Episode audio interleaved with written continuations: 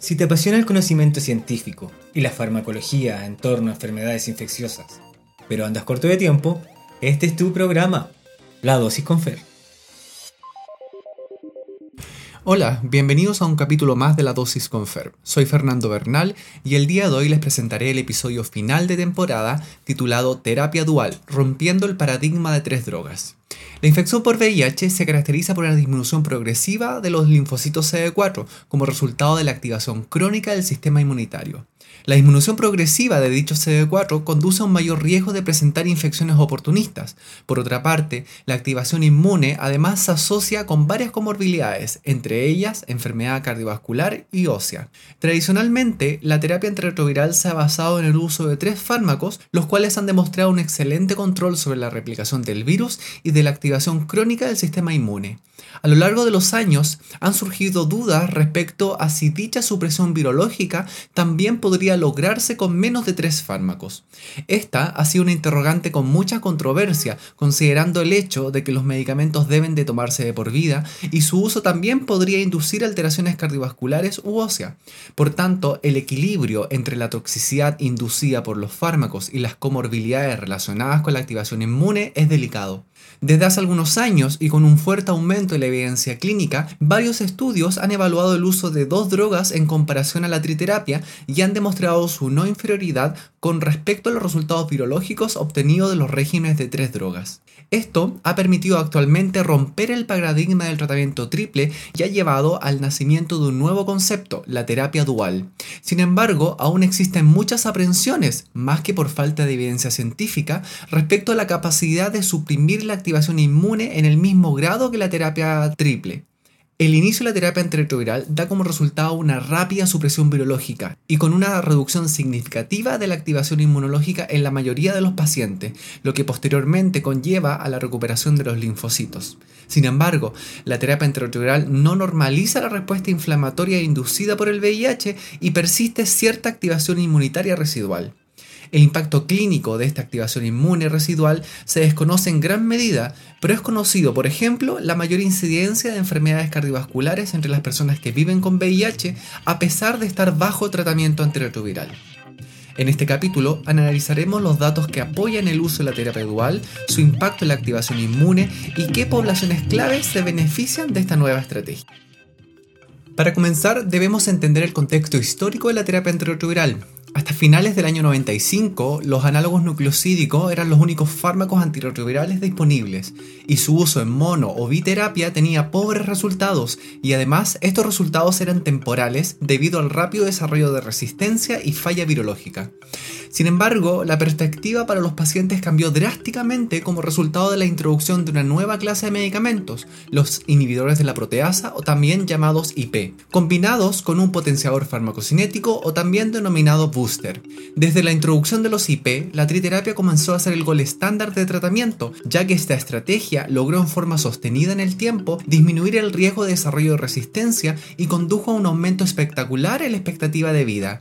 Es el momento en la historia del VIH donde la mortalidad comenzó por primera vez a disminuir en forma progresiva. A lo largo de los años, el desarrollo de nuevos antirretrovirales despegó y se introdujeron varias clases de fármacos como los no nucleosídicos y los inhibidores de integrasa, los cuales son hoy en día la tercera droga de elección del esquema. Actualmente, la triterapia tiene un gran éxito y la mayoría de los pacientes logra el objetivo principal del tratamiento, que es lograr tener carga viral indetectable, definida como cargas virales menores de 50 copias.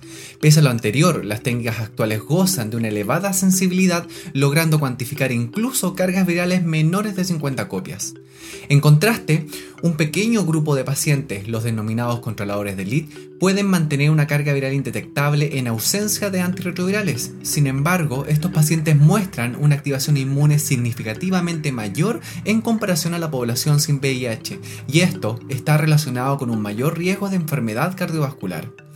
Estos hallazgos enfatizan la importancia de la activación inmune en la fisiopatología de la comorbilidad relacionada con el VIH y en la era moderna de los antirretrovirales, el seguimiento en profundidad de la activación inmune no tiene ningún papel, ya que generalmente se considera que estos marcadores, tales como interleuquina 6, factor de necrosis tumoral alfa, interferón gamma, C414 soluble, entre otros, son altamente variables y dependientes de otras condiciones clínicas, por ejemplo, la obesidad. Lo más importante es que dichos marcadores se reducen simultáneamente con la carga viral, aunque no muestran una normalización completa. Para algunos aún persisten dudas, aunque cada vez menos justificadas, si los regímenes de dos fármacos suprimen suficientemente el grado de activación inmune relacionado con el VIH. Al final, el desarrollo de comorbilidades en VIH es el resultado neto de los posibles efectos nocivos de los antirretrovirales frente al grado en que estos suprimen la replicación viral y disminuyen la activación inmunitaria. Por lo tanto, cualquier cambio en el esquema de atención actual podría provocar la ruptura de este equilibrio. Debemos hacer hincapié en que no cualquier combinación de dos drogas es considerada terapia dual. El único esquema aprobado en diversas guías clínicas, tanto para inicio como cambio de tratamiento, se basa en el uso de la mibudina o 3TC más dolutegravir comercialmente conocido bajo el nombre de Dovato. Otras estrategias de mantención o cambio se basan en el uso de dolutegravir más rilpivirina por vía oral o cabotegravir asociado a rilpivirina por vía intramuscular. Los regímenes de dos drogas se han investigado como un medio para reducir la cantidad de antirretrovirales necesarios en un régimen de terapia antirretroviral completo. Para tener éxito, un tratamiento de dos drogas debe incluir al menos un agente antirretroviral de alta potencia y una alta barrera a la resistencia e idealmente poseer un bajo potencial de interacciones farmacológicas, criterios que son cumplidos particularmente por los inhibidores de integrasa de segunda generación. Por lo tanto, ¿cuáles son los resultados que disponemos de la terapia dual? En los estudios iniciales Gemini 1 y 2 se demostró que la combinación de dolutegravir más lamivudina fue no inferior en su presión virológica respecto al uso de tres drogas en pacientes sin tratamiento previo, pero no hubo datos sobre la activación inmune. Los estudios de registro abordaron brevemente las preocupaciones respecto a este tema. En general, los resultados fueron inconsistentes y se centraron solo en algunos marcadores de inflamación. En la corte del estudio, los autores describen una disminución significativamente menor en los niveles séricos de la interleuquina 6 en pacientes con terapia dual, pero para el marcador CD14 soluble hubo una tendencia exactamente opuesta. La dinámica del dímero D y otros factores fue comparable para ambos grupos. El uso de terapia dual no se limita solo al inicio del tratamiento. El estudio Tango, por su parte, respalda el uso de dicha combinación en pacientes con tratamiento previo, es decir, estrategias de switch o cambio de tratamiento. En este estudio se reclutaron 743 pacientes con carga viral indetectable y se les randomizó a recibir dolutegravir más la lamivudina o continuar con su esquema de tres drogas. En este estudio también se encontró que la terapia dual fue no inferior en el control de la supresión virológica en comparación con la terapia triple. El régimen de dos fármacos ha demostrado una eficacia duradera y una alta barrera de resistencia en los estudios clínicos de fase 3 Gemini 1 y 2 con datos de seguimiento hasta 3 años. La supresión virológica se logra y se mantiene en una amplia variedad de personas, e incluso aquellas que simplificaron desde un régimen de tres drogas. E incluso las tasas de supresión virológica por debajo de 50 copias, concepto que conocemos como TND, target no detectado, son similares en comparación a la terapia triple. Su efectividad incluso se mantiene en presencia de mutaciones de resistencia archivadas como la famosa mutación M184B, que reduce la susceptibilidad a la mibudina o emtricitabina. Conceptos modernos, dado que hoy en día conocemos la actividad residual de dichos fármacos aún en presencia de mutaciones de resistencia y aún más su efecto sobre el fitness viral, el cual se asocia a una menor capacidad de replicación del virus en presencia de dicha mutación, lo que reduce la probabilidad de un rebote viral en el tiempo. Por lo tanto, estos hallazgos brindan evidencia de una efectividad muy alta en la práctica clínica y son consistentes con los resultados observados en otros estudios clínicos, por ejemplo en el estudio Tango, en donde menos del 1% de las personas tenían cargas virales detectables y donde el 86% de estos pacientes mantuvo la supresión virológica a semana 144 después de cambiar a la terapia dual. Respecto a falla virológica, tenemos información de diversos estudios randomizados y también de cohortes en la vida real, los cuales han observado que el desarrollo de resistencia es raro, lo cual es consistente con la barrera genética de dolutegravir, compartiendo además con la amibudina una cinética de eliminación similar, lo cual evita la monoterapia funcional. De hecho, sobre resistencia en los estudios Gemini, solo hubo un caso documentado en más de 700 participantes durante 3 años de seguimiento, y en el estudio Tango no se observaron casos de falla virológica o resistencia en más de 300 pacientes con supresión virológica también a semana 144. Respecto a seguridad, dolutegravir más lamivudina fue bien tolerado y las tasas de discontinuación por toxicidad e intolerancia fueron menores al 8%. Si bien no hay grandes mejorías en el impacto en el perfil lipídico, sí se observan beneficios en términos de marcadores óseos en pacientes que migran desde esquemas basados en tenofovir.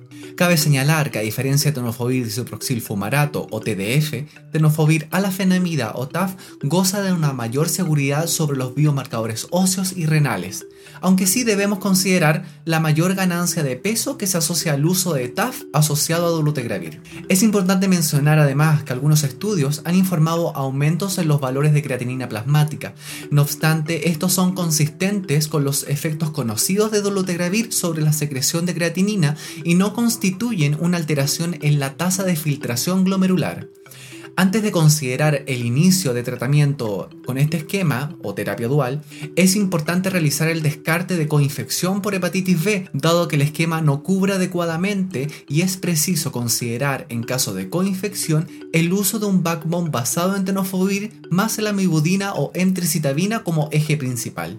Para concluir, la terapia dual basada en dolutegravir más la amibudina reduce la cantidad de fármacos necesarios sin comprometer el control virológico, tanto en inicio como en switch de tratamiento. Adicionalmente, los regímenes de tratamiento que contengan dolutegravir más lamivudina, pero sin tenofovir o abacavir, puede ser una opción para pacientes con o en riesgo de comorbilidades renales, cardiovasculares u óseas, debido a los efectos adversos propios de tenofovir o abacavir, lo cual es especialmente importante a considerar a medida que las personas envejecen y aumenta el riesgo de sufrir dichas comorbilidades. La terapia dual ha llegado para quedarse y es probable que durante los próximos años veamos la llegada de nuevas combinaciones y no solo de administración oral, sino de nuevas formas de administración prolongadas que cambien el paradigma de uso de tres drogas.